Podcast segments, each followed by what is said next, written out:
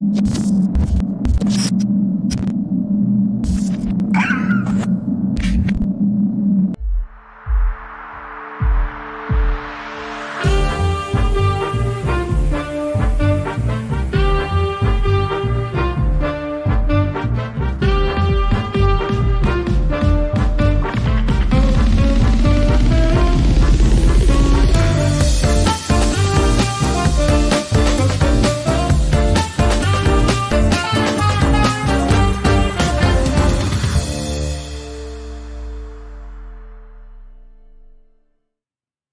Buenas tardes, bienvenidos a un episodio más de Regiópolis. Gracias por acompañarnos. El día de hoy está con nosotros Jorge Martínez Páez. Jorge, bienvenido. Gracias por la invitación. Eh, y listos, listos para platicar de este tema que nos apasiona, que se llama Ciudad de Monterrey y zona conurbada. Jorge, ustedes son, tú representas a, a, a, a un desarrollador inmobiliario que, que es punta de lanza en, en, lo que últimamente se viene haciendo en el, en el tema aquí en, en, Monterrey, en San Pedro y en, y en otras partes de, de, de, de, la urbe. Y quisiéramos, Jorge, si, si, si estás de acuerdo conmigo, empezar a platicar un poquito acerca de lo que es el antecedente de lo que ha sucedido respecto al crecimiento de la ciudad en los últimos 20 años, ¿no? Ustedes tienen muy analizado ese fenómeno. Claro. Y adelante, sin más.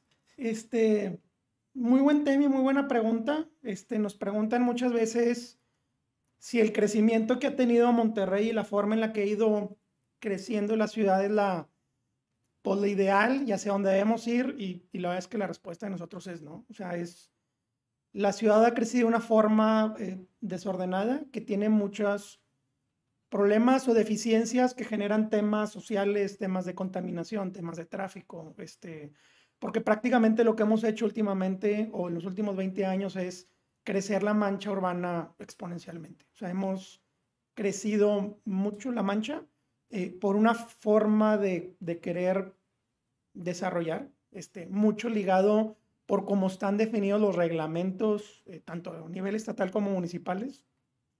Y eso genera este efecto que, eh, pues que tenemos que ir volteando y cambiándonos a un tema de pues, de verticalización y densificación de las ciudades, ¿no? Así es. Eh, obviamente de, de, lo que estamos hablando es del, del, crecimiento exacerbado en el sentido horizontal, ¿no? De la, de la mancha urbana. De la mancha urbana, exactamente. Y hablábamos un poquito, un poquito antes del, del podcast, Jorge, de, de ese, ese, tipo de problemas que a veces no nos detenemos a, a, a pensar lo que ocasiona, ¿no? Eh, porque obviamente hay cuestiones muy obvias como el, el, el transporte urbano deficiente, que, que está trayendo gente desde un punto de la ciudad a otro, obviamente es un problema. Pero hay otros temas más psicológicos en cuanto al... En, Pero me voy, familias, a, mire, ¿no? me voy a ir un poquito más atrás a la parte donde empieza todo. Es, o sea, a muchos les da miedo la, densificación de la ciudad o la verticalización porque dicen que va a traer tráfico y va a traer carros y estacionamientos y, y lo que la gente tiene que entender desde el principio es, o sea, la gente ya existe. Si tú ves la pirámide poblacional de Nuevo León, eh, entre 20 y 30 años o entre 25 y 35, o sea, en ese gap de 10 años, que es la gente que en los próximos 10 años se va a salir de su casa, se va a casar, va a querer vivir solo, este, va a necesitar una vivienda, eh, por, por cada cuatro viviendas que se necesitan, solo hay una que se va a desocupar. O sea, solo hay una de las personas que, que están de 75 años o más. Entonces, hay una necesidad de vivienda en Nuevo León, queramos o no. O sea, pongamos el edificio o densifiquemos la ciudad, la vivienda se necesita. Entonces, la pregunta es, ¿dónde queremos poner esa vivienda? Porque la vivienda es una necesidad, no es como que la gente, o sea, aunque ahorita todos dejaran de tener hijos, los que necesitan vivienda en los próximos 20 años ya nacieron. Entonces, la vivienda es un, es un requerimiento. Eh, y entonces, ¿qué es lo que pasa? Si, si te pones a ver, y así yéndome súper simple, si hacemos un fraccionamiento de mil casas en Apodaca, en Escobedo, en Santiago, o hacemos un edificio o un complejo con mil departamentos al lado del Parque Fundidora, eh, es la misma gente que ya no tuviste que llevar hacia afuera. Pero estás hablando que los centros de trabajo están en Monte o sea, están en el, en el, área urbana. Entonces, todas las mañanas, el que se levante va a tener que pues, recorrer unas cuadras a su trabajo, cuando el que está hasta afuera tiene que venir hasta, hasta el centro. Entonces, eso genera tráfico, eso genera contaminación. Si son lugares donde la gente no tiene carro y usa el transporte público, pues no hay un transporte público hacia, hacia los exteriores. Realmente el transporte público, o sea, agarras un fraccionamiento de nosotros en Apodaca y pasan cuatro líneas de camión. Agarra Cítica o agarra Novus y pasan 25. ¿Por qué? Porque todas las líneas de camiones de la ciudad terminan y pasan por el centro. Claro, y terminando de plantear el escenario de, de la problemática de seguir expandiendo la, la ciudad en el sentido horizontal, eh, te, preguntaba yo, ¿cómo tienen ustedes muy identificado el, otro tipo de problema social que genera, ¿no? El, la tensión entre, entre las familias, el, tiempo, aparte del tiempo que tarda de, no ves a tu papá, a, a, los hijos, etcétera, ¿no? Y te voy a decir, ahorita, este año o este año y medio se ha vendido, o sea, se ha incrementado la venta de departamentos fuerte. Y mucho es porque la gente se dio cuenta. Normalmente, pues en el día a día veníamos prepandemia, la gente, pues, este, ya era su día común. Pero ahorita que entra la pandemia y la gente empieza a hacer home office, se empezó a dar cuenta, pues, que levantarse una hora más tarde, pues, era mucha diferencia en su calidad de vida, ¿no? Y el a las seis y media o a las seis, que es la hora de salida, ya estar en tu casa, libre, se dieron cuenta, o sea, sentían hasta que no trabajaban, o sea, la gente nos dice, decían, pues agarré hobbies, yo estuve con mis hijos, este, em, empecé a hacer otras cosas, empecé a hacer ejercicio, o sea, empecé a hacer otras cosas que no hacía porque ya tenía tiempo, ya tenía dos horas más al día, que es impresionante. Entonces, la gente lo que se dio cuenta es, pues el vivir a las afueras y tener que hacer dos horas diarias de tráfico, o el vivir en el centro y estar a 15 minutos de mi trabajo, me da una calidad de vida muy diferente. Este, el tema de que ahorita muchas familias trabajan los, los dos esposas, el esposo y la esposa, pues tienen que dejar al hijo solo, lo tienen que mandar con la abuelita, con el tío, con el vecino.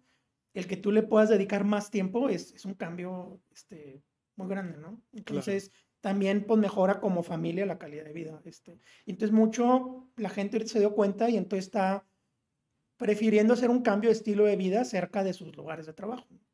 Claro, ya eso me refería yo un poco. Y, sí, en, ese sentido, la, la pandemia y, este enclaustramiento nos vino a, a, dar una, una lección en ese sentido. Y qué bueno, porque como que aprovechamos la, la, pausa para, para redireccionar muchas cosas que se venían haciendo, ¿no? De cierta manera.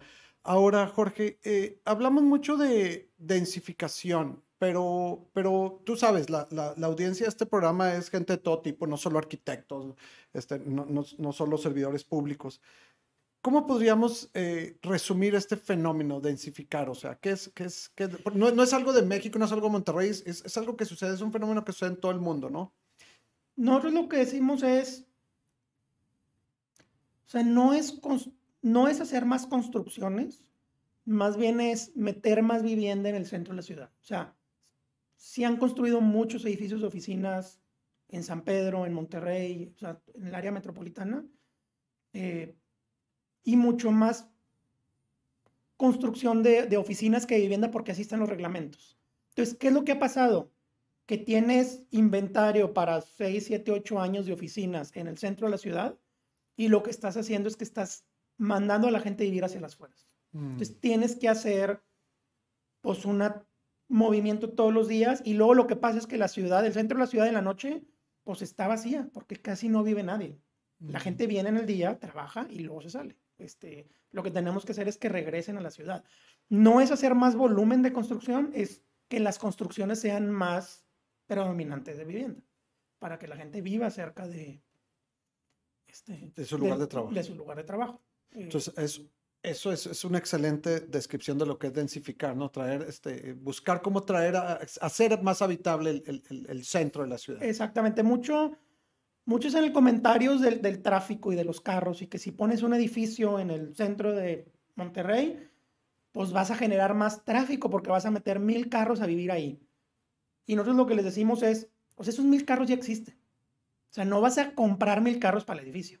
Los carros ya existen. La diferencia es ¿Qué prefieras? ¿Que duerman en el centro de la ciudad que existe una posibilidad de que el dueño no lo tenga que agarrar en el día para ir a trabajar, o que recorra poquito, o que recorra la hora de toda la mañana y la hora de la tarde para ir y venir hacia el centro de la ciudad. Entonces lo que conviene es eh, estar. Muchos dicen es que deberían que ser polos, deberías que poder hacer todo en Apodaca, todo en Escobedo. Y el problema es que cuando tú densificas, o sea, cuando tú vas creciendo la ciudad, lo primero que llega siempre es la vivienda. Siempre llega un fraccionamiento, está solo, no tiene supermercado, no tiene iglesia, no tiene colegios, y siempre empieza primero a llegar la vivienda, es lo natural. Después, ya que existe la gente, empieza a llegar el comercio. Empieza a llegar gente que ve que puede hacer negocio con esa gente que está viviendo ahí. Y después empiezan a llegar otros servicios como colegios, iglesias, equipamientos. equipamientos eh, y lo último que llega es el tema de hospitales y oficinas. O sea, lo último que llega es eso. Entonces, de entrada, tú haces un fraccionamiento fuera y toda esa gente, por más que quieras, tiene que regresar al centro de la ciudad a vivir y o sea, trabajar día a día en el centro de la ciudad.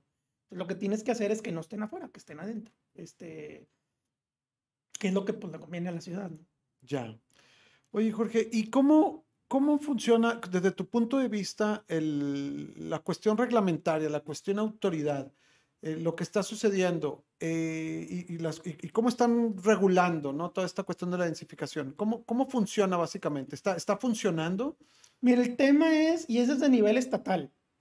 Eh, para que se den una idea, la densidad máxima que tiene ahorita el Estado por, por hectárea, o sea, en una hectárea, lo más que puede ser de casas, departamentos o lo que sea, son 250 viviendas por hectárea. Ese es el reglamento que se cambió hace un par de años. Pero, por ejemplo, ningún municipio tiene en su reglamento 250.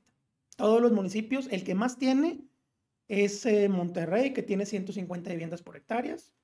Eh, y entonces, si, si, nos imaginamos un proyecto, eh, si tú tienes un terreno de una hectárea en una zona como Constitución y puedes hacer, tienes CUS de 10, o sea, que es la coeficiente de, utilización del suelo, o sea, puedes construir un volumen. en ese volumen solo puedes meter 150 viviendas. Pero para que se den una idea, para lo que pide ahorita el mercado de departamentos de 110, 120 metros, solo el 20% de la construcción la ocupas en vivienda. El resto, pues tienes que sacarle provecho y lo que se hace es que se hacen oficinas, hoteles, comercio, este, y entonces prácticamente estás sacando a la gente de la ciudad y poniendo todo lo que necesita dentro. Entonces estás haciendo ese efecto de traerlo. Eh, para que nos demos una idea, en, en Nuevo León en los últimos años se han estado vendiendo cerca de 50 mil viviendas nuevas al año. De esas 50 mil viviendas nuevas, el año pasado se vendieron 3 mil departamentos y el antepasado también. O sea, es menos del 7% de la vivienda nueva es departamento. O sea, si vemos como que en cada vivienda van a vivir dos personas, estamos mandando a 100 mil gentes al exterior y estamos metiendo a 6 mil gentes a la ciudad. Entonces, realmente para darle vuelta a esto tiene que, tiene que haber un cambio drástico, vamos a decir, en las reglamentaciones que nos dejen poder hacer lo que la, ciudad necesita. O sea que lo que estamos diciendo es, porque la, a veces la percepción del, sobre todo de, la gente que voltea a ver al, centro de Monterrey, cuando dice, oye, este, ya, son, ya son muchos los desarrollados, desarrollos de departamentos que están construyendo ahí, para venir a subsanar, por decirlo de alguna manera, una situación y revertir esto que dices tú de seguir creciendo la mancha horizontal, tendría que darse mucho más todavía esta cuestión de densificar y de, y de levantar el... Exactamente, por ejemplo, ahorita en el centro se están haciendo como, hay entre preventa y construcción, hay como 40 proyectos, que en promedio son como 80 departamentos, por 80, 100 departamentos. Estás hablando que en el centro se están construyendo 4.000 departamentos. Al año se venden 50.000 casas. O sea, no es... No le estás haciendo ni cosquillas, al déficit. Exactamente. Entonces, eh, nosotros hicimos un cálculo eh, y con los reglamentos actuales, en los próximos 10 años, eh, se necesita construir en Monterrey un saltillo. O se necesita construir todo el área que tiene San Nicolás actualmente. Y el problema es que hacia el sur, hacia el oriente y hacia el poniente prácticamente estamos topados. Entonces las únicas áreas de expansión que realmente tenemos es hacia Escobedo, Apodaca, Pesquería, Guadalupe, este, Cadereyta. O sea, que no se nos haga raro que en 10 años va a ser normal vivir este, más allá, como parte del área metropolitana de Monterrey, por, por cómo está configurado los reglamentos para seguir creciendo. O sea que lo que estás diciendo es que, que todo este eh, eh, plan de densificación del centro no es más que darle una aspirinita a un problema mucho más grande, ¿no? Pues lo que tenemos que hacer es seguir creciendo. Por ejemplo, San Pedro en los últimos años no ha crecido la población, pero sí ha tenido, sí ha tenido bebés. Entonces, lo que está pasando con San Pedro es que San Pedro pierde entre 4.000 y 6.000 jóvenes al año que se casan o se salen de su casa y no tienen cómo quedarse. Entonces... Porque no hay dónde vivir. Porque no hay vivienda. Entonces, ¿qué tienes que hacer? Tienes que irte a, pues, al Monterrey o a la Santa Catarina, o tienes que buscar a la carretera nacional. O sea, tienes que buscar otras alternativas. Eh, muchos pudieran preguntar, oye, pero pues eso no les va a alcanzar comprar en San Pedro porque está muy caro. No, pero hay, hay mucha gente que compra en San Pedro para rentárselos y los edificios están rentados completos. O sea, no es una burbuja, es una necesidad de vivienda. Que ese es otro fenómeno también de que hablábamos, ¿no? De que se viene fuerte el, asunto de rentas también. Sí, se viene, se viene fuerte y está fuerte porque pues, hay una necesidad. Y está bien raro, esto va sumado al tema de, de la, pues medio de la filosofía de los millennials, que van más con un tema de experiencias que con un tema de patrimonio. O sea, tú puedes ir a comprar un departamento de 4 millones en Santa Catarina y estar pagando un crédito de 42 mil pesos o puedes irte a vivir a COI en un departamento que cuesta 8 millones a los mismos 42 mil pesos de renta. Y Entonces, pues puedes tener una mejor calidad de vida. Pues puedes vivir en un departamento lo doble de caro al mismo precio sin generar patrimonio. Sí, es, un fenómeno interesante. Y entonces... los, los millennials no les está interesando mucho o están poniendo más bien en la balanza el, o hacerse una propiedad o rentar por una parte considerable de su vida. ¿no? Exactamente. Entonces, al verlo así, sí, un, un San Petrino eh, que se acaba de casar, de 28 años, que tiene un trabajo bien, sin ningún problema puede rentarte este, estas propiedades, ¿no? Este, sin tener que... Y muchos que ya trabajan los dos, o sea, es, es un conjunto de sueldos de, aparte, que si son pareja trabajan los dos. Y regresando al centro de la ciudad, es, em, es imposible desasociar densificación y verticalización, ¿no? Porque mucho se habla de repente que no, pues densifica, pero no hagas edificios tan altos. Realmente es muy complejo llegar a algo así, ¿no? Sí, es muy complejo. O sea, si, si O sea, no, no se puede lograr sin, sin hacer los edificios, ¿no? O sea, necesitamos que, la, que, parte de la, o sea, parte de la movilidad de la ciudad sean los elevadores. O sea, necesitamos que, que parte, o sea, un fraccionamiento de 300 casas es un fraccionamiento que no pudieras caminar para llegar a un camión al otro lado. O sea, yo vivo en Colinas del Valle y aunque pasa el camión enfrente, de mi casa al camión y di vuelta en una montaña, pues es, o sea, es complicado, o sea, no lo vas a hacer. Pero en un edificio viven 300 personas y sin ningún problema subes al elevador y ya bajaste a un camión, porque estás saliendo al lobby, ¿no? Entonces, parte del movimiento, de la movilidad de la ciudad tiene que ser, me muevo en el elevador, pasé mucha densidad y luego puedo hasta ir caminando a un radio de 20 minutos sin ningún problema. ¿no? Está, muy interesante. Es parte de lo que trae, pues por ejemplo, aquí en San Pedro Miguel, de decir, quiero hacer tres distritos de 20 minutos donde estén todas las banquetas perfectas para que en 20 minutos puedas llegar a toda la zona y entonces tienes todos tus servicios a walking distance. El, el, famoso concepto de las ciudades de 15 minutos, que tengas tu alrededor, pero sí, eh, mencionaba ahorita que está muy interesante el cómo los elevadores pasan a ser parte de la solución en movilidad de las ciudades. Y hablando del centro de Monterrey, Jorge, el, el pues está, está esta parte eh, crítica, ¿no? Y, mm, de, sobre todo de, de, la gente o que vive ahí o, que tiene relación con el centro y demás. Y, y, siempre ven como una agresión lo que está sucediendo en, en el centro con, con, con, con, la pérdida, lo que existía ahí para construir edificios y demás. ¿Cómo se está enfrentando eso? ¿Cómo, cómo, cómo hacer ver los, los beneficios de esta otra parte, no? Eh, yo creo que no es nada más que pues, explicando a la gente. Hay, hay muchos prejuicios, hay muchos... Por ejemplo, el tema de que cuando haces un edificio, entonces pues ya no dejaste área verde. Este, Ajá.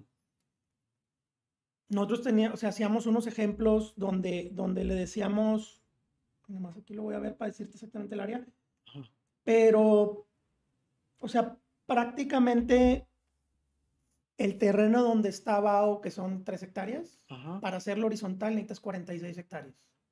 Entonces, por más que digas que deshiciste dentro de la ciudad 3 hectáreas para hacer todo un complejo, te hubieras tronado 46 hectáreas. Y vete un proyecto horizontal y prácticamente de esas 46 hectáreas, el 20% son calles. Y luego, o sea, se queda el 17% del parque, que es el área municipal, y el resto son techos. Eh, entonces, pues realmente vas y pues despalmas una buena parte. A lo mejor no lo vemos porque está afuera y nos duele más el terreno que está enfrente de mi casa, pero... El impacto de un desarrollo horizontal es tremendo sobre el mundo, ya deja tú sobre la ciudad, ¿no? Entonces, sí, ahora, hay mucho el tema de que a los mexicanos nos gusta pues la tierra, no nos gusta el aire, que, que por metro cuadrado te alcanza más una casa, eh, que tienes más áreas. La verdad es que nosotros lo que hemos hecho es que hemos compensado mucho eso que tienes en una casa y que no usas normalmente, ponerlo de otra forma. Y por ejemplo, el proyecto que estamos haciendo al lado del Parque Fundidora en Oaks. Este, sí son departamentos más pequeños que una casa, pero la vamos a ser sinceros, en una casa realmente usas cocina, comedor, la estancia o el cuarto de tele y las recámaras. Todo lo demás es algo que no usas normalmente. Entonces, si tú en el proyecto, como amenidad, pones albercas, pones cuartos de visitas, pones este, suites, pones eh, los asadores, pones todo eso que no tienes en tu departamento, que usas muy esporádicamente, pues no te pierdes la oportunidad de usarlo. Entonces, no lo necesitas realmente tenerlo y que se replique. Y otro es, pues por ejemplo, el de Novus tienes el parque fundidor al lado. Entonces ya no entras un jardín en tu casa tienes el jardín más grande de Monterrey. Entonces, como calidad de vida es diferente, pero para nosotros es una mejor calidad de vida. Además de que puedes llegar caminando a todos lados. O sea, pues tienes ahí al lado servicios, iglesias, hospitales, este, colegios, eh, pasan, pasa el metro, pasan veintitantas líneas de camión, pasa... O sea, estás aprovechando la infraestructura que ya existe en la ciudad. Claro. Ahora, Jorge, decíamos que, es muy difícil desasociar densidad con verticalización, pero un factor ahí interesante es el tema del, famoso DOT. ¿Qué, ¿Qué, nos puedes platicar del DOT y de estas? Porque a veces está satanizado por una parte y por otra parte está muy alabado, ¿no? Sí, y está interesante el tema del DOT. Yo creo que fue un experimento muy positivo que hice en la ciudad. Y, si realmente lo analizamos y lo estudiamos, nos podemos dar cuenta que muchos de los medios que miedos que tenemos no pasan así. O sea, DOT fue un experimento donde todos los terrenos que estuvieran cerca del metro de la ecovía, a 500 metros, tenías y, pusieras comercio abajo, podías hacer lo que quieras. Puedes construir lo que quieras. Lo que quieras. Pues un edificio de 150 pisos. Puedes hacer lo que quieras de densidad, lo que quieras de oficina, lo que quieras de comercio, puedes poner los cajones de que quieras, puedes poner cero cajones, puedes poner muchos cajones. O sea, era... Y entonces sí, al principio se levantó mucho el tema de decir, ¿cómo dejas al desarrollador poder hacer lo que quiera? Este, lo que funcionó muy bien es que el desarrollador no hace lo que quiere, el desarrollador hace lo que necesita la ciudad porque es lo que el mercado está pidiendo. Entonces, si tú agarras los edificios en zona DOT, predominantemente, si no es que arriba del 90%, son pura vivienda. ¿Por qué? Porque es lo que necesita la ciudad. O sea, ahí está pues muy caracterizado donde el reglamento habla algo, pero realmente lo que necesita la ciudad es otro. Muchos decían, no, es que van a abusar en la construcción. Tú fíjate, o sea, la zona de alta densidad de Monterrey tiene CUS de 10 y la mayoría de los proyectos DOT no llegan ni a CUS de 5 o 6. O sea, si tú dices que un terreno es CUS de 10, pues entonces tengo que construir los 10 porque si no estoy dejando dinero en la mesa. Pero si tú dices, este es lo que quieras, pues haces lo que el mercado quiera. No andas tratando de exprimir hasta el último metro que te dieron permiso. Este, entonces, tú estudias la zona DOT y ni, ni hay edificios exagerados, es casi pura vivienda. Este, está acomodado lo que el mercado quiere.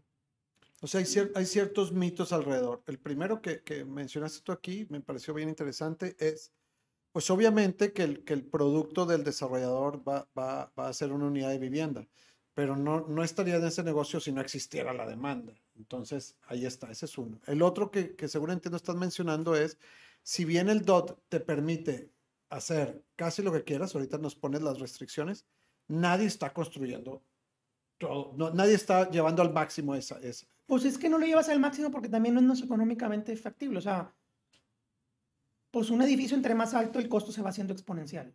Mm, mientras más alto es más costoso. Mucho más costoso. O sea, exponencial. O sea, un edificio de 20 y 40, el de 40, pues no es lineal. O sea, vale tres veces más que el de 20. Este, y el de 60 ni se diga, ¿no? Entonces, esos brincos hacen que el tipo de departamento que está buscando el mercado, pues no, no se pueda hacer ese edificio porque no... O sea, el mismo mercado va ajustando la necesidad que existe, ¿no? Este, y lo que se puede construir. Ya.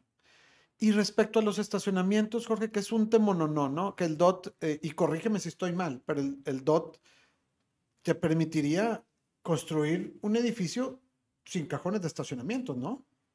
Y sin embargo es necesario hacerlos. Sí, porque el mercado lo pide. O sea, el por la configuración que existe en la ciudad donde el transporte público no es muy eficiente, hace que la gente todos tengan carro. Este... Hay un tema ahí bien interesante que, que nos ha tocado a nosotros que trabajamos mucho con, con, con desarrolladores, con ustedes, algunos otros, la cuestión de, de, hablando todavía de, de estacionamiento, ¿no? el tema este de, que muchas veces ustedes como desarrolladores no construirían esa cantidad de cajones en sus proyectos si no se los exigiera la autoridad, por un lado. Y por otro lado, lo que acabas de decir, construir solamente los que te demanda el mercado. Pero eso es más fácil separarlo cuando es un tema habitacional. Pero en un tema de oficinas, por ejemplo, que te exigen construir un montonal y no se usan, es, eh, puedes caer hasta en un absurdo, ¿no? Terminas construyendo, se invierten millones de pesos en la construcción de, de estacionamientos que no se llegan sí, a usar. Pasa más en comercio. Okay. en oficinas sí hay una necesidad de, de, de cajones alta. Okay. Porque mucha gente que llega a trabajar, llega a trabajar en, en carro. Eh, en el tema de comercio es donde está mucho más exagerado en el tema de comercio. Eh, por eso vemos la mayoría de los centros comerciales donde el último sótano o la parte más lejos del estacionamiento normalmente nada más se llena en Navidad. Este, y eso pasa porque piden de más. Eh, pero yo creo que específicamente en el comercio, el tener más carros no necesariamente hace que exista más tráfico. O sea, Ok, en, en, ese caso te juega, pero te juega al revés, porque te obligan a construir una cantidad de estacionamientos. Sí. Esa es la autoridad. Sí. Sí, yo, o sea, sí deberíamos que jugar más con un tema máximos, pero dejándolo dentro del mercado, ¿no? O sea, tampoco yéndonos a, a extremos.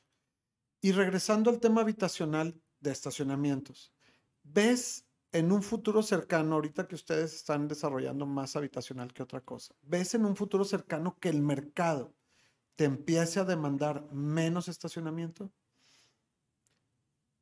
Lo que hemos hecho últimamente, que creo que va yendo hacia esa línea, es, es un cajón de estacionamiento. Si ves físicamente dónde está el carro, pues estás hablando que son como 18 metros cuadrados.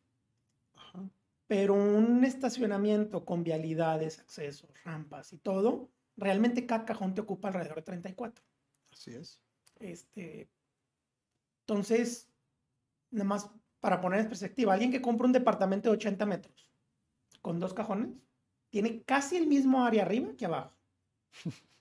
Pues está pagando por un departamento arriba de 80 metros y abajo está pagando por casi 80 metros de construcción. Eh, y los dos ah, cuentan como densidad, o sea, con CUS y los dos, este... Eh, ¿Qué hemos hecho nosotros últimamente? Que al principio le dudamos más cómo lo iba a tomar el mercado y la verdad es que lo ha tomado muy positivo, es que les ponemos los cajones en tándem, uno atrás de otro. Entonces, el primer cajón te ocupa los 34 metros, pero el segundo te ocupa 16. Entonces, en 50 metros ya tienes dos cajones. Sí es más problema de que tienen que estar moviendo un carro para que salga el de enfrente. Entonces, pues empieza a acomodar la familia a cómo usar ese acomodo. Pero si la tendencia es que cada vez más se necesite ese segundo carro, eh, pues ya no tienes tanto desperdicio como un cajón completo. Entonces, tú sí ves relativamente cerca un futuro en el que el mercado al menos ya no te pida dos cajones, sino uno. Dentro de las zonas urbanas pudiera llegar a ser. O sea, dentro de las zonas urbanas y ya con los Ubers y todo esto nuevo, pudiera llegar a ser que la gente requiera decir, pues tengo un carro para cuando nos estemos mover, pero mi día a día lo puedo solucionar de otra forma. Mientras no suceda eso, vamos a seguir viendo desarrollos por todos lados, procurando hacer estos. Eh, pues lo que pide el mercado. O sea, lo que siga demandando el mercado.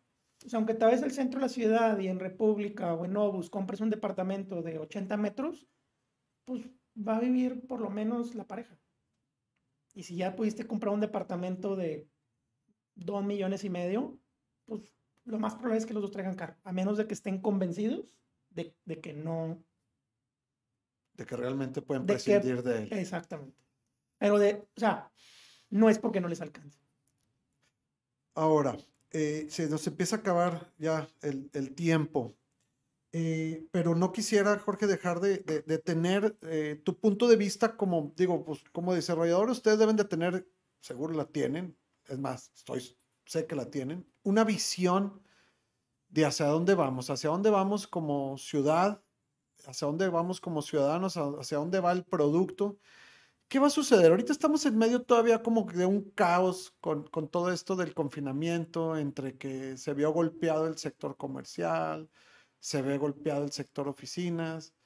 Parece ser, ahorita nos explicas que el, de, que el habitacional no tanto. Pero ¿qué es lo que va a suceder? Porque me acuerdo que antes de todo este asunto de COVID se decía que, que el, el, el, inventario de oficinas sí había en Monterrey, pero que se iba a agotar relativamente rápido. ¿Qué, ¿Qué, ves en el futuro próximo?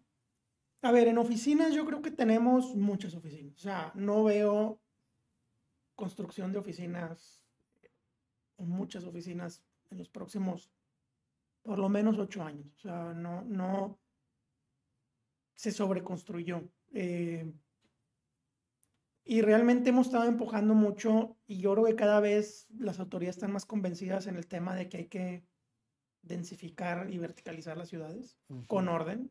O sea, es muy importante esto, o sea, es muy importante que si un municipio hace un plan, lo haga ordenado. O sea, si tú te vas a Monterrey, pues no vas a dejar hacer un edificio donde sea, pero hay muchos lugares donde puedes hacer una verticalización y, densificación muy ordenada.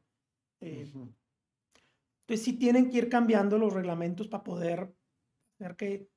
Y al final de cuentas es una opción de la gente, o sea, siempre van a existir las casas en los exteriores, pero pues que la gente tenga la opción de comprar una vivienda eh, en el centro o, en un departamento o irse a una casa fuera, cada uno con sus pros y contras.